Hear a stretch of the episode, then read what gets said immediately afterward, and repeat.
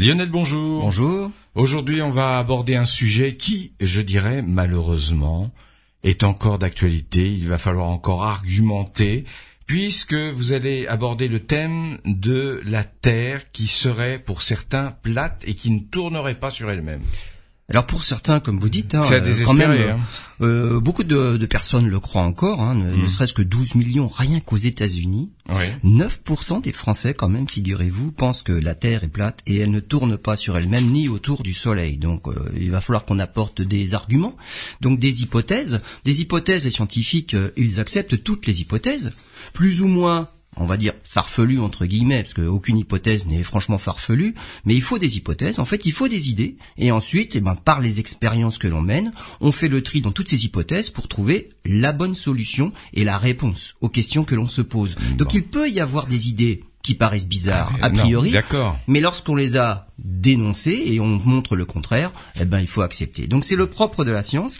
Et en fait, ces idées-là, la Terre est plate, elle ne tourne ni sur elle-même ni autour du Soleil, bah, c'est une posture faite contre les savoirs et contre ce, ce qu'on Oui, enseigne ça- durant la scolarité. C'est vraiment contre la science. Oui. Mais c'est une posture qui, bah, qui n'est pas tenable. Il suffit d'accepter. Les scientifiques, même si ça ne leur convient pas a priori, lorsque les, les données sont là, euh, on accepte euh, finalement les, les réponses. Bon, oui, c'est un peu dans le même état d'esprit que euh, la Terre a été créée en sept jours et l'homme vivait au même moment que les dinosaures. Quoi, c'est dans le même esprit. À peu près. Bon, ben on en reparlera dans quelques instants. On se retrouve tout de suite. Alors Lionel, la Terre est plate. Alors, je, je, je, je serais peut-être bête en disant, bah ouais, forcément, parce que si elle était pas plate, je tiendrais pas dessus. Oui, par exemple. Oui. Par exemple. Mais enfin même, euh, on va dire, euh, quand on fait du cirque, on arrive à tenir sur la boule. C'est Enfin, pas, pas tout le monde, mais Ouais. euh, il y en a qui perdent l'équilibre. Mais on Moi, finit par y arriver. J'ai essayé souvent. Voilà, mais parce que la boule est petite. Mais Même sur une, très, même mais sur sur du une plat, très très très grosse boule, on, arriverait peut-être Même à sur du tenir. plat, je perds l'équilibre. Donc la- l'altère en fait, euh, ce serait un plateau qui a la forme d'un disque, entouré d'un énorme mur de glace pour ne pas tomber dans l'espace. Alors, premier argument, c'est euh, bah, l'horizon est parfaitement horizontal. Il suffit de regarder tout autour de soi, c'est parfaitement horizontal. Alors les reliefs mis à part, euh, notre, point- de vue à l'horizon, en fait, ça décrit la base d'un petit cône dont l'œil de l'observateur serait le sommet. Et finalement, à cause de ça, ben, Imaginez, on pose un, petit euh, chapeau de clown en forme de cône sur une tête. ce qu'il va faire, c'est vraiment un cercle, mais qui va avoir un profil complètement plat finalement. Imaginez une fourmi sur une boule euh, de 1 km de diamètre. Pour elle, l'environnement est strictement plat. Elle ne voit pas la rotondité. Et en fait, pour apprécier la rotondité de la Terre, faut au moins monter à 100 km d'altitude. Alors 100 km, c'est la frontière de Karman, c'est la frontière de l'espace. Et à ce moment-là, on se rend compte que, ah oui, l'horizon, il est pas plat, il est rond. Donc, Ben oui, on ne voit pas la Terre en entier ronde, hein, évidemment, non, à on 100 voit- km d'altitude. hein. Mais on commence à voir la rotondité quand on arrive à cette altitude-là. Et en fait, pour voir facile, alors on voit un peu mieux même à 400 km d'altitude, ça c'est la station spatiale internationale, et ce sont les missions lunaires qui ont permis de voir la Terre dans son entier. Et donc on voit que la Terre est ronde. Après, on peut toujours dire que ces photos-là sont des faux, mais euh, donc on- c'est c'est comme ça, on va dire qu'on arrive à à voir, carrément voir avec ses propres yeux. Une autre façon de, de, de comprendre que la Terre est ronde, c'est mesurer euh, le- la longueur de- des ombres, finalement, au sol, en différents endroits de la Terre. Si la Terre était plate, le Soleil éclairerait, on va dire, avec des rayons euh, tout à fait parallèles, et tous les objets feraient des ombres qui seraient proportionnelles à la hauteur des objets. Donc on va dire, pour des objets de même taille, les ombres seraient toutes de la même longueur. Or, ne serait-ce qu'en 230 avant Jésus-Christ, donc ça commence à faire euh, plus de 2000 ans du coup, euh, Ératosthène avait montré que bah, c'était pas le cas. C'était pas le cas. Et avec l'expérience d'Ératosthène, entre deux endroits en Égypte à la même heure, les ombres n'ont pas la même longueur, eh ben on arrive à finalement calculer, avec un calcul relativement simple, euh, la taille de la Terre. Et il était arrivé à l'époque, en 230 avant Jésus-Christ, à un- une circonférence de 39 375 kilomètres. Il était pas. Ce il- que l'on euh, on l'accepte euh, très bien puisqu'on Oui. dit on, on- on arrondit, on dit voilà la terre la, la circonférence de la Terre c'est 40 000 kilomètres. Mm. Il était à 39 375 kilomètres. Il était quand même pas tombé loin. Donc déjà 230 avant Jésus-Christ, on savait que la Terre était ronde et on avait la bonne taille, le bon ordre de grandeur sur la taille de la Terre. Mais c'est ça, c'est ça qui est surprenant, c'est que ça fait 2000 ans qu'on a prouvé, qu'on explique, euh, qu'on et et il y en a encore qui disent bah non, c'est pas vrai. Oui. C'est étonnant. C'est Non, étonnant, non, oui, hein. ça. Euh, moi, voilà. je, À je- ça, je- reste pantois. Mais moi aussi. Bon. Alors après, on peut dire, alors les rayons, alors dans, dans l'hypothèse que j'ai émise, euh, c'est que les rayons sont parallèles. Les Mm. rayons du Soleil sont parallèles. Et si le Soleil était beaucoup plus proche, comme un spot, Oui. là les rayons ne seraient plus tout à fait parallèles. Bah oui, parce que- Et donc là, ça expliquerait peut-être la les différentes longueurs des ombres. Oui, mais alors euh, pour que le Soleil puisse expliquer ça avec des rayons non parallèles, il faudrait vraiment qu'il soit très très très près de la Terre, et là il ferait un peu chaud. Donc euh, le Soleil n'est pas un spot à quelques kilomètres sur- euh, au-dessus de la surface de la Terre. Donc ces rayons, à 150 millions de kilomètres de la Terre, on peut accepter que le front d'onde venant du Soleil est plan et donc que les rayons sont tous parallèles. Donc l'expérience d'Ératosthène, évidemment, c'est en supposant que le Soleil est tellement loin, supposé pratiquement à l'infini pour nous, que les rayons sont rigoureusement parallèles entre eux. Et donc euh, voilà l'histoire de la Terre plate. Euh, là déjà, les ces premières expériences commencent à battre cette idée-là en brèche.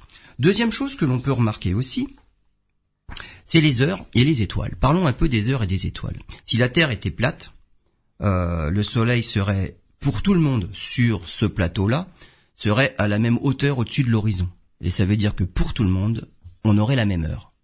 Et chose qui n'est pas vraie, puisqu'on a des fuseaux horaires sur Terre. Et quand on se déplace d'un pays à un autre, euh, on voit bien qu'il faut recaler les montres. Ne serait-ce qu'en France. C'est-à-dire que la France est suffisamment, on va dire, euh, étendue en longitude, donc est-ouest, pour ne pas avoir les mêmes heures. Alors, on a tous le même fuseau horaire quand même. Oui, mais il y a- j'ai pas dit ça. Dans l'absolu, Mais il y, a par 20 exemple- il y a 20 minutes entre Paris et, je sais pas, par exemple Nice. Un peu plus. Là, c'est peut-être pas sûr parce que Paris et Nice, on va dire, c'est trop vertical. D'accord. C'est c'est plutôt Strasbourg-Brest qu'il faut regarder. Alors, je donne un exemple. Euh, le 13 décembre. Alors, le 13 décembre, c'est, j'ai pas pris cette date-là pour rien, c'est la Sainte-Lucie. Et le 13 décembre, euh, vous le savez ou peut-être pas, c'est le jour où le soleil se couche le plus tôt. Dès le 14 décembre, le soleil se couche un peu plus tard.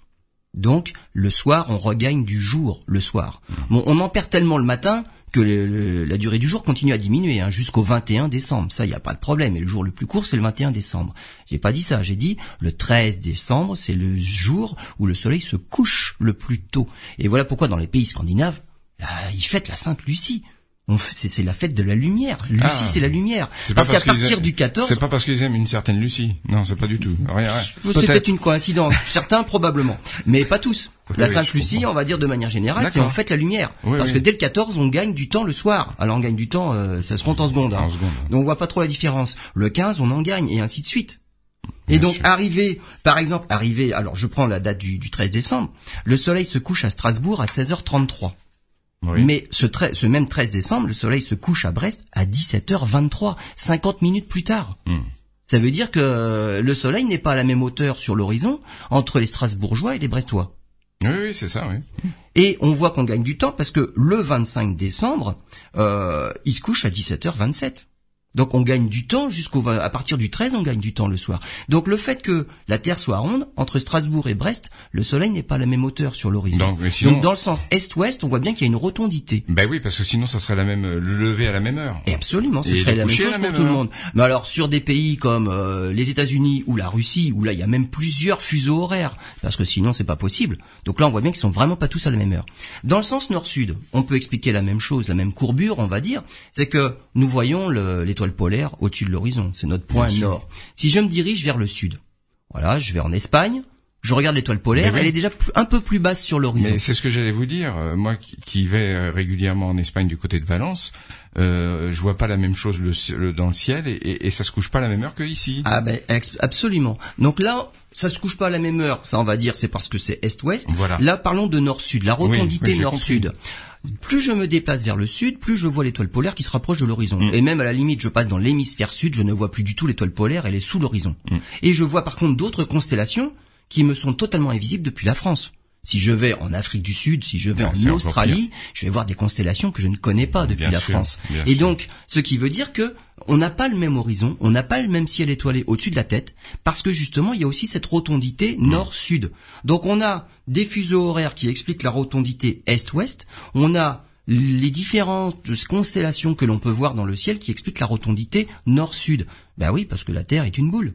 La Terre est ronde. Bien si sûr. elle était plate, on aurait rigoureusement le même ciel pour tout le monde, à la même heure, au même moment. Donc là, on voit bien que l'hypothèse la plus simple, euh, c'est d'accepter que la Terre soit ronde pour expliquer toutes ces observations-là. Parmi toutes les explications possibles, la plus simple, c'est que la Terre soit ronde. Dernière, euh, on va dire, hypothèse et dernière expérience que l'on peut faire, c'est lorsque la Terre passe entre la Lune et le Soleil. Les éclipses Les éclipses de Lune, par exemple. À ce moment-là, on peut observer l'ombre projetée de la Terre sur la Lune. Et cette ombre-là n'est pas du tout une ligne droite. Donc la Terre n'est pas un plateau. On voit le profil de la Terre qui se dessine sur la Lune. Ça, c'est l'ombre projetée, qui n'a rien à voir avec la forme des phases. Hein. Le terminateur de la Lune, euh, ça, ça fait les phases de la Lune. Ça part toujours du pôle nord de la Lune au pôle sud de la Lune, alors qu'une éclipse de Lune, c'est une, c'est une ombre qui garde toujours le même profil et qui se déplace d'un bout à l'autre de la Lune sans pour autant forcément passer que par les pôles. Donc on a une ombre qui se déplace sur la Lune. Bah, c'est l'ombre projetée de la Terre. Et là, on se rend compte que bah, c'est pas droit. Et quand on est assez fort en calcul, mais les Grecs l'étaient, on fait un peu de trigonométrie et on peut calculer avec cette ombre projetée de la Terre sur la Lune la taille de la Terre par rapport à la Lune. Et on se rend compte que la Terre est plus grosse que la Lune et que la Terre est, bah, est une sphère. On ne pourrait pas l'expliquer avec une Terre plate, cette histoire-là. Ou alors, ce serait notre disque qui montrerait toujours le même profil dans ces conditions-là. Et là, on sent bien qu'on est en train de complexifier, euh, on va dire, le, le, système pour rendre les observations compatibles avec les explications. Et lorsque les explications deviennent trop complexes, c'est que c'est probablement pas la bonne solution. Donc là, il faut passer avec le rasoir d'Occam. Moins il y a de critères pour expliquer les choses, plus c'est proche de la réalité en général. Et donc, bah, la façon la plus simple d'expliquer tout ce dont on vient de parler, c'est de juste admettre que la Terre est ronde. Voilà. Et Occam, à son époque, euh, était très contesté parce qu'on trouvait qu'il exagère un peu. Mais bon. Mais c'est toujours souvent le cas. Mais bien sûr. Mais pour de mauvaises raisons. Pour de mauvaises raisons. Bon, on se retrouve d'ici quelques instants pour la suite de cette émission consacrée, vous l'avez compris, à, à ceux qui considèrent que la Terre est plate, c'est-à-dire les platistes. Lionel, poursuite de cette émission consacrée à, à la Terre, et plus précisément à ceux qui considèrent que la Terre n'est pas ronde mais elle est plate. Alors, vous nous avez expliqué dans la partie précédente que on pouvait le prouver en regardant les heures, enfin en étudiant les heures, en étudiant les éclipses, etc., etc. Et alors il y a un autre aspect qui est complémentaire de tout ce que vous nous avez abordé, c'est de dire euh, la Terre non seulement elle est plate, mais en plus elle tourne pas sur elle-même. Elle n'existe pas aussi pendant qu'on y est. Si là quand même, ah, euh, on peut considérer qu'on existe. Hein. Oui, je crois. Ou alors qu'on est tous dans le même rêve. Euh, mais là, je pourrais pas tellement en parler dans une émission, on n'irait pas loin. Alors comment se fait-il qu'aujourd'hui encore, il y en a qui disent la Terre ne tourne pas sur elle-même? Alors la Terre ne tourne pas sur elle-même parce qu'en fait, euh, on ne le ressent pas. Si elle tourne sur elle-même, évidemment, on est envoyé dans un mouvement de rotation. On imagine, on est sur un tourniquet. Quand le tourniquet tourne, on le sent quand même. Hein. Il y en a, ils en sortent, ils marchent pas très droit et ils sont un peu malades. Donc si la Terre tournait sur elle-même, on le ressentirait. Euh, si la Terre tournait sur elle-même, il devrait y avoir des vents très violents.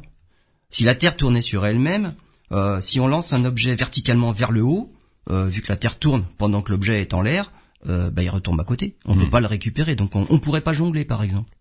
Donc voilà les arguments du fait que si la Terre tourne, alors il y a plein de choses qu'on ne pourrait plus faire. Bon, pourquoi pas, c'est une hypothèse. Euh, dans, parmi les explications, il y en a une, mais vous allez voir, elle vaut ce qu'elle vaut. C'est qu'en fait, euh, tout est emporté par le mouvement. Ah, facile à dire. Du coup, du coup, facile à dire. On prouve pas grand-chose. Alors, admettons que la Terre tourne sur elle-même. Euh, on a dit le Soleil se lève, le Soleil se couche. Puis, comme le cycle se répète toutes les 24 heures, et que tout à l'heure, en précédente partie, on a dit la Terre est, est une sphère de 40 000 km de diamètre à l'équateur, Rendez-vous compte que pour faire 40 000 km en 24 heures, si la Terre tourne, ça fait une vitesse de 1600 km heure. Donc là, il va falloir faire admettre que, oui, on tourne à 1600 km heure à l'équateur. On fait un cercle plus petit puisqu'on est plus près du pôle en France. On tourne à un peu plus, à peu près 800 km heure. Et puis finalement, au pôle, on tourne juste sur soi, donc on, on tourne pas, on va dire. Hein. Euh, on n'a pas de déplacement de vitesse. Donc en France, on tourne quand même à 800 km heure, à l'équateur à 1600 km heure. Mais la Terre, en fait, eh bien, en physique, on a ce qu'on appelle la composition des vitesses. C'est-à-dire C'est-à-dire que lorsque l'on fait quelque chose, il faut tenir compte de toutes les conditions initiales. Si je reste assis sur ma chaise et que je lance une balle vers le haut, je rattrape la balle et j'imagine, j'ai pas bougé de ma chaise. Si je marche dans un couloir, je lance la balle vers le haut, je la rattrape toujours. Même dans un couloir de train. Même dans un couloir de train en plus. Ouais. Si je cours très vite et je m'amuse à jongler, j'arrive encore à rattraper la balle. Hmm. Et pourtant, je me déplace là. Donc on voit bien que là, le, phénomène d'entraînement, c'est peut-être quelque chose qui est pas complètement anodin. Et en fait, il y a la composition des vitesses. Quand j'envoie quelque chose vers le haut, évidemment, j'ai la vitesse initiale verticale, mais j'ai ma propre vitesse de déplacement qui fait que l'objet se déplace aussi vers l'avant. Je suis en train de courir, j'ai une balle dans la main. La balle, tant qu'elle est dans ma main, elle ne se déplace pas verticalement, mais elle se déplace horizontalement avec moi par rapport à la Terre. Si je la lâche, elle garde ce mouvement vers l'avant, plus le mouvement vertical que je lui donne. Donc, elle me revient dans la main. Donc, c'est cette vitesse d'entraînement-là qui fait qu'il y a une composition des vitesses, et tout ce qui se passe sur la Terre est emporté dans le mouvement de rotation de la Terre sur elle-même. Et à l'équateur, c'est 1600 km heure. Alors, heureusement que tout est emporté, parce que à 1600 km heure, ça va très très vite. Ne serait-ce qu'un avion qui serait au-dessus de la France, 800 km heure, c'est la moitié. Si vous décollez les pieds de la, dans, la, dans, dans la carlingue de l'avion, imagine, vous voulez sauter pour attraper votre bagage. Mais pendant une seconde, vous sautez. L'avion s'est déplacé de 222 mètres en une seconde. Vous n'êtes plus en face de votre valise. Au saut en longueur, vous voulez battre un record? 1600 km heure, vous allez à l'équateur. Vous sautez pendant deux secondes, donc en l'air, vous ne touchez plus le sol pe- pendant deux secondes. Si vous n'êtes pas entraîné dans le mouvement de la Terre qui tourne à 1600 km heure à l'équateur, vous faites un bond de 888 mètres. Vous avez battu le record du monde là quand même. Mais le problème c'est que, bah, en fait, la Terre vous entraîne et quand vous décollez, la Terre vous suit. Et la Terre ne tourne pas toute seule sous vos pieds. La Terre vous suit et bon, faut être fort pour battre le record du monde de longueur. Bon, dites-moi, il n'y a pas une histoire de gravité qui joue là-dedans? Alors, non, là c'est bah oui, pas je la pose une gravité. question stupide, mais- On est entraîné, on a les pieds sur le sol et en. France, on tourne à 800 km heure au niveau de la France. Je vais me faire l'avocat du diable. Ah bah oui, monsieur, vous m'expliquez que nous, on a les pieds sur terre, mais la balle que vous lancez en l'air, elle n'a pas les pieds sur terre. Mais il y a la vitesse initiale. Elle est emportée dès le départ par cette vitesse initiale horizontale, c'est la rotation de la Terre. Ouais. Et donc tout est emporté par le mouvement, et elle a cette vitesse initiale là aussi horizontale et pas que verticale, et donc elle me retombe dans les mains. Tout est emporté. Alors évidemment là, euh, c'est notre parole contre la leur. Tout est emporté ou simplement la Terre ne tourne pas, parce que ça ferait exactement les mêmes effets. Alors il va falloir que je trouve quelque chose d'autre pour, Bah oui. pour vous montrer que c'est moi qui ai raison. Bon, en science, euh, normalement on dit pas ça. J'ai raison, vous avez tort. Et je vais argumenter un petit peu plus dans ces cas-là. C'est que si la Terre tourne, il y a des effets secondaires qui n'arriveraient pas si elle ne tournait pas. Et ces effets secondaires-là, je peux les mesurer. Ah. Et donc mon hypothèse est peut-être plus proche de la réalité que l'hypothèse de la Terre ne tourne pas. Par exemple. Par exemple, je me mets en haut de la tour Eiffel. Donc je suis à 360 mètres d'altitude au-dessus du sol. Si la Terre ne tourne pas, je lâche un objet, il tombe rigoureusement à la verticale du point où je l'ai lâché. Donc, sous mes pieds, au pied de la tour Eiffel, à la verticale parfaitement. Hmm. Si la Terre tourne, la tour Eiffel faisant un tour de la Terre en 24 heures, que ce soit au niveau des pieds, au niveau du sommet, hein, Oui, j'ai bien compris. ça tourne en 24 heures. Oui, oui. Ça veut dire que la vitesse angulaire, pour les physiciens, on dit la vitesse angulaire. Tout tourne à la même vitesse angulaire. Hmm. Mais, il y a deux vitesses différentes. Les pieds sont au niveau du sol, ça fait un peu plus de 6378 km du centre de la Terre. Vous faites une- un tour de la Terre à 6300 km du rayon en 24 heures, ça fait une certaine vitesse réelle. On a dit, Paris, c'est à peu près 800 km heure. Hmm. Si vous êtes au sommet de la Tour Eiffel, vous êtes à un peu plus de 6378 km du centre, vous avez 360 mètres de plus à faire chaque Oui, jour. oui. Enfin, non, le rayon est plus grand de 360 mètres. 360 mètres. Votre circonférence est plus grande. Hmm. En 24 heures, à la même vitesse angulaire, il faut que vous alliez un petit peu plus vite. Là où je veux en venir, c'est que si vous êtes en haut de la tour Eiffel, la vitesse réelle au sommet est un petit peu supérieure à la vitesse des pieds de la tour Eiffel. Ça veut dire que votre balle, si vous la lâchez, elle est entraînée avec une vitesse qui est un petit peu supérieure au sol. Parce que vous êtes plus haut en altitude. Votre vitesse est un petit peu supérieure au pied. Hmm. Qu'est-ce qu'on doit observer si la vitesse initiale, il y a une vitesse verticale, je la lâche. Mais il y a une vitesse d'entraînement de la Terre qui est plus rapide en haut qu'en bas. Eh ben, l'objet, il tombera pas rigoureusement à la verticale. Mais alors, la, la, la tour Eiffel, elle, Il y a elle une est pas droite déviation. Elle Si. est La, vitesse, la, la tour Eiffel est droite puisque Mhm. la vitesse angulaire est toujours la même. Mais la vitesse réelle au sommet est plus élevée que la vitesse au sol. Parce que le rayon est un tout petit peu plus grand. Et donc ça tombe un petit peu plus à l'est. Mhm. Parce que la Terre se déplace vers l'est. Eh ben, c'est une expérience qui marche. Autre expérience. Vous vous mettez au pôle Nord et vous faites un tir balistique. On imagine, vous envoyez un gros boulet vers l'équateur. Hmm. Alors au pôle Nord, on tourne pas. On, tourne, on fait on a un tour sur euh, sur soi, mais vitesse, on va dire de déplacement zéro. Et Zéro. je pivote sur moi-même. Hmm. Je tire pile au sud, on va dire, ça passe au-dessus de la France et puis je vise en Afrique. Mais pendant le tir, la Terre a tourné. Oui. La vitesse d'entraînement de mon obus au pôle Nord, c'était zéro, puisque je ne tourne pas. La Terre a tourné à l'équateur, je vais viser un petit peu trop à l'est. Parce que la euh, non, à l'ouest, parce que la Terre va d'ouest, d'est en, elle se dirige vers l'est. Donc je vais tirer un petit peu plus à l'ouest. Oui. Si je fais l'expérience inverse, je me mets à l'équateur et je vise vers le pôle Nord. J'ai une vitesse d'entraînement vers l'est de 1600 km heure avec cette vitesse de rotation de la Terre. Tout est entraîné en plus de mon tir vers le vers le nord, tout est entraîné à 1600 km heure. Si je vise un point qui va moins vite, je vais rater mon point. Mais c'est exactement ce qu'on observe. C'est ce qu'on appelle la force de Coriolis. Ce déplacement-là, ce sont des forces d'inertie, ce sont des forces fictives. Il n'y a pas une vraie force qui fait que l'obus est dévié. C'est parce que simplement l'objectif s'est déplacé différemment du point initial. Regardez une carte météo. Pourquoi croyez-vous que les dépressions et les anticyclones, ça crée des enroulements sur Terre? Parce que dès qu'il y a un mouvement nord-sud ou sud-nord, il y a des déviations. Parce que la vitesse au sol n'est pas la même à l'équateur que dans, à notre latitude tempérée que vers le pôle Nord. Je- Et donc ça fait des déviations. C'est la force de Coriolis. Mais Je, je vais faire un, un exemple qui est, qui est très hasardeux. Vous allez me dire c'est pas bon. Quand quelqu'un, malheureusement, c'est pas une question de valeur, va à la chasse et qui a un objectif, il a un objet, il veut tirer, il tire pas sur l'objectif, il tire avant. C'est ça, c'est un peu le rapport? Non. Non. Bon alors je Non. Non non. Il y a, d'autres effets. En fait, y a, cet effet-là jouerait, on va dire, Ouais. mais c'est tellement négligeable Euh, par rapport de- au fait que la balle est attirée par la gravité. ouais, donc ouais, ça décrit voilà, une parabole. Si vous tirez très loin, faut viser un peu plus haut que l'objectif parce que la parabole, quand vous lancez une balle, vous voyez bien qu'elle retombe fatalement au sol. Bien sûr. Vous n'êtes pas suffisamment fort pour satelliser votre Voilà, balle. d'accord. Donc vous tirez pas assez loin.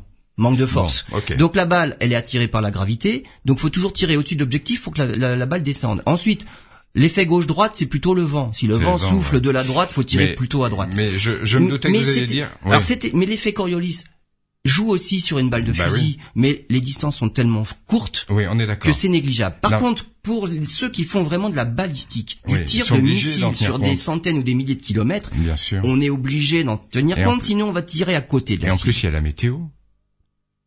Bah oui, par exemple, des anticyclones, des dépressions, ça joue, non? Bah là, ça devient négligeable du coup pour un Ah, tir balistique, Pour un tir parce que parce que ça évolue pas à cette vitesse-là, un anticyclone, une dépression. Donc là, les conditions, on Mais va ça- dire, sont les mêmes partout là où on tire. Oui. Mais là, c'est c'est vraiment le déplacement de la Terre qui joue. Donc la force de Coriolis, ce sont des forces induites par des mouvements de rotation. Mais on l'observe tout le temps. Ce genre de force-là, par exemple, vous êtes en voiture sur l'autoroute. Bon, tout le monde dans la voiture, euh, vous vivez bien sur vos sièges, il se passe rien. Absolument. Vous, de- vous braquez un grand coup de volant à gauche. Hmm. Qu'est-ce qui se passe? Vous avez l'impression d'être écrasé sur la vitre de droite. Oui. Mais il n'y a pas de force pourtant là. Hmm. Mais c'est juste la voiture qui a changé de trajectoire. Vous dans la voiture, vous alliez tout droit sur l'autoroute. La voiture, elle brusquement, elle va à gauche. Bah évidemment, euh, vous, votre corps, il a tendance à aller toujours dans la même direction, tout droit, mais la voiture s'est déplacée. Donc vous voyez que vous, vous n'êtes plus en, a- en osmose avec la trajectoire initiale de la voiture parce qu'elle a changé de trajectoire. Et vous avez l'impression qu'il y a une force qui vous écrase contre la vitre. Voilà. Ce sont des forces induites parce qu'il y a eu une rotation. Et ben pour la Terre et le mouvement de rotation de la Terre, c'est exactement pareil. Alors, pour le, le la Terre qui ne tourne pas sur elle-même, donc voilà un peu l'explication. On voit bien que dans certains cas, il faut tenir compte évidemment de la rotation de la Terre sur elle-même. Et ce mouvement-là, évidemment pour nous, il semble caché parce que, je vous ai dit, en physique, il y a un phénomène qui s'appelle la composition des vitesses. Tout est emporté par ce mouvement et heureusement, sinon effectivement, ils auraient raison de dire que on pourrait rien lancer vers le haut, on pourrait rien faire et, et ça marcherait pas. Mais comme tout est emporté dans le mouvement, c'est un mouvement qu'on ne ressent pas. Mais la Terre tourne bien sur elle-même. Bon, voilà, vous aviez compris que tous les, les, exemples, les objections que je vous donnais, c'était histoire d'alimenter le sujet. Hein. Absolument, mais vous aviez raison en partie. Bah Après, faut faut voir un peu euh, l'influence de chaque paramètre sur les phénomènes. Et donc, dans certains cas, ça apparaît négligeable, on mm. les voit pas apparaître. Bon, en tout cas, ce sujet de la Terre est plate et de la Terre qui ne tourne pas sur elle-même, c'est pas terminé. Euh, à tel point qu'on va, vous allez nous proposer une seconde émission prochainement euh, concernant euh, la Terre. On reviendra sur une autre expérience pour la Terre tourne sur elle-même, et mm. celle-là, c'est vraiment l'expérience qui nous permet de le voir. Elle date quand même de quelques temps déjà, et c'était pour prouver ça à l'époque. Et figurez-vous que la Terre tourne aussi autour du Soleil. Voilà. Et puis si vous avez lu Da Vinci Code, ben vous savez qu'on parlera d'un célèbre pendule. Absolument. Merci Lionel, à bientôt.